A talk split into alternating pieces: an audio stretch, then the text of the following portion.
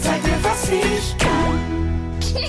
Tina Tipps, der Lernpodcast mit Tina Kögel. Hallo, ihr Lieben. Mein Name ist Tina Kögel und mit diesem Podcast möchte ich euch unterstützen, eure Kinder bestmöglich im Schulalltag und drumherum zu helfen. Mit einfachen Tipps und Tricks möchte ich eure Lernroutinen auflockern. Ich lese mich immer wieder gern in Themen ein und erzähle euch dann davon. Oft ergeben sich aber auch in Gesprächen mit Eltern oder Kolleginnen Fragen, denen ich nachgehen kann. Darum schreibt mir gerne, wenn ihr Fragen habt oder Tipps bei Lernthemen braucht. Heute habe ich mich der Frage gewidmet, was bedeutet es eigentlich achtsam zu sein? In meinem letzten Podcast erwähnte ich, dass Achtsamkeit die Konzentration stärkt oder fördert. Aber wie kann ich mit Kindern einen achtsamen Alltag leben und welche Übungen können wir einfach in unseren Alltag einbauen?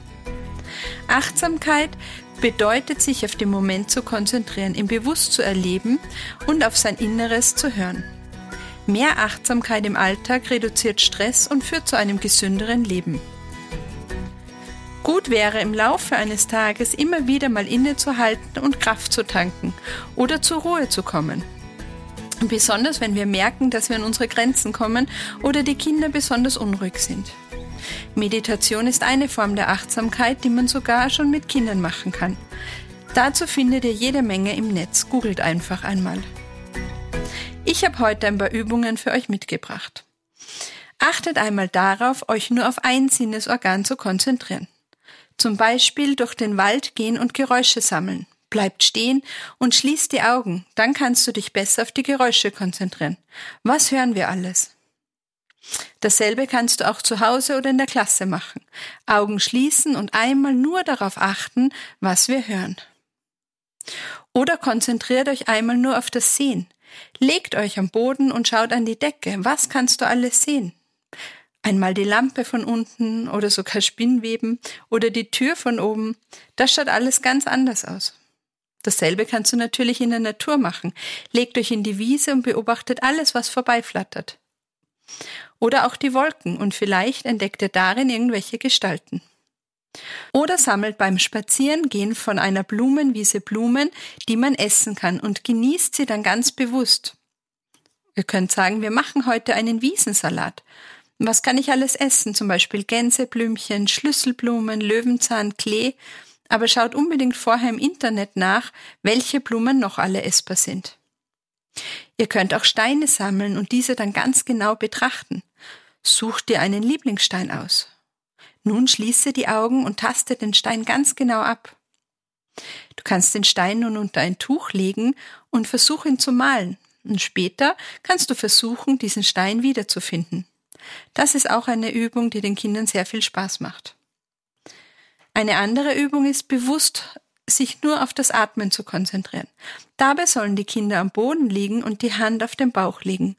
Damit sich die Kinder besser auf den Atem konzentrieren können, kannst du zum Beispiel sagen, stell dir vor, du atmest den Duft deiner Lieblingsblume ein. Beim Einatmen soll sich der Bauch heben und beim Ausatmen senken. Es soll aber nicht angestrengt geatmet werden. Eine schöne Langzeitachtsamkeitsübung ist, wenn ihr zum Beispiel eine Kartoffel in die Erde einsetzt, im Garten oder in einem Topf am Balkon und ihr beim Wachsen zuseht. Ihr könnt auch ein Tagebuch anlegen und sie jeden Tag zeichnen, wenn sie dann einmal zu wachsen beginnt.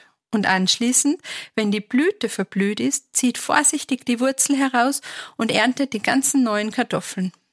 Meine Kinder sind jedes Jahr sehr begeistert und wir lassen uns die Kartoffeln dann auch besonders schmecken.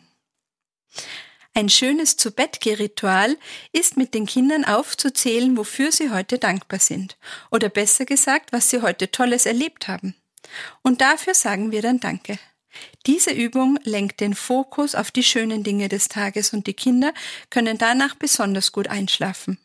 Und wenn ich diese Frage einmal vergesse, was hast du heute Schönes erlebt, dann fordern es meine Kinder ein. Wir haben übrigens seit neuestem Meerschweinchen und ich muss sagen, so ein Tier zu beobachten ist auch eine Achtsamkeitsübung und entspannt total. Probiert es einmal aus, wenn ihr Tiere habt und schreibt mir eure Tipps, wie man ein wenig Achtsamkeit in seinen vollen Terminkalender bringen kann. Schreibt mir an tina.tinatips.com. Ich freue mich über all eure Mails und Tipps und Fragen rund ums Lernen. So, das war's auch schon wieder. Rechtzeitig zum Ferienbeginn könnt ihr die eine oder andere Übung ausprobieren und vielleicht als Ritual in euren Tagesablauf einbauen. Viel Spaß und bis bald, eure Tina.